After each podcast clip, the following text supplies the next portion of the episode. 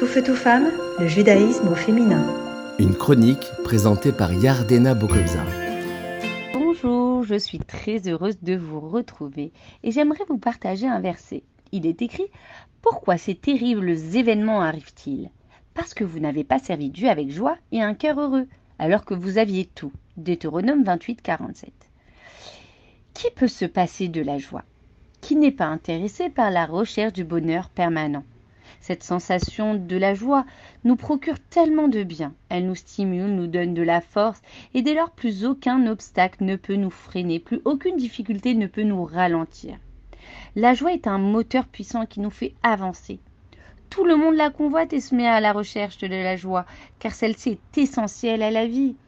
La joie est une émotion comme une autre, et qu'il faut cultiver. Mais comment la cultiver?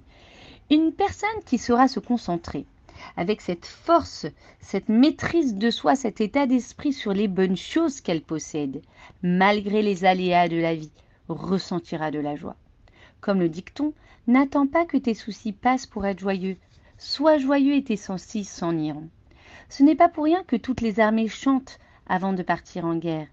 Leur chant leur permet de se renforcer, de leur donner ainsi un sentiment de capacité de victoire. Comme le souligne le dicton de Rabbi Yosef Yitzhak, un soldat partant au combat qui chante d'emblée une marche victorieuse, c'est ainsi qu'il hâte et renforce la victoire finale. Parce que bien que l'on fasse face à l'inconnu et aux peurs que celui-ci engendre, le fait d'avancer dans la joie nous renforce, nous procure l'assurance de nous en sortir victorieux. Pensez-vous que les gens joyeux ont toujours une vie facile et ne rencontrent jamais de difficultés? Comment font-ils pour rester constamment souriants et joyeux? Ces personnes se sont habituées à visualiser le bien de chaque événement en percevant les difficultés comme une chance de se prouver qu'ils existent, qu'ils peuvent accomplir de grands exploits. Chaque difficulté devient alors une opportunité d'avancer, de grandir, élargissant ainsi les capacités de l'homme à affronter aisément les aléas de la vie. C'est en étant joyeux que l'on trouve facilement les solutions aux problèmes. Les personnes possédant un esprit joyeux se trouvent au-dessus du problème et non pas enfermé dedans. En fait, dans son mental, une personne triste se crée un monde imaginaire regorgeant de difficultés insurmontables.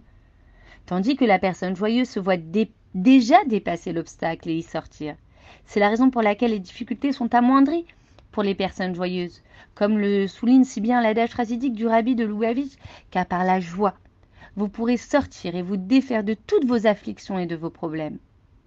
Mais ces personnes gardant le sourire constamment n'aurait-elle pas par hasard plus de facilité à être joyeuse? Oui, vous avez raison, un juif n'est pas destiné à être joyeux ou malheureux. En effet, c'est entre nos mains. Et c'est à nous de décider à chaque instant si l'on veut garder le sourire. Ainsi, lorsqu'un juif est heureux, Dieu lui envoie de multiples raisons de sourire en retour, en l'aidant à continuer à baigner dans le bonheur, en lui donnant l'occasion d'être heureux. Et si à votre tour vous vous habituez à être heureux, eh bien Dieu vous donnera les opportunités de ressentir la joie. Le Zor nous délivre cette promesse. Il possède ici un visage lumineux.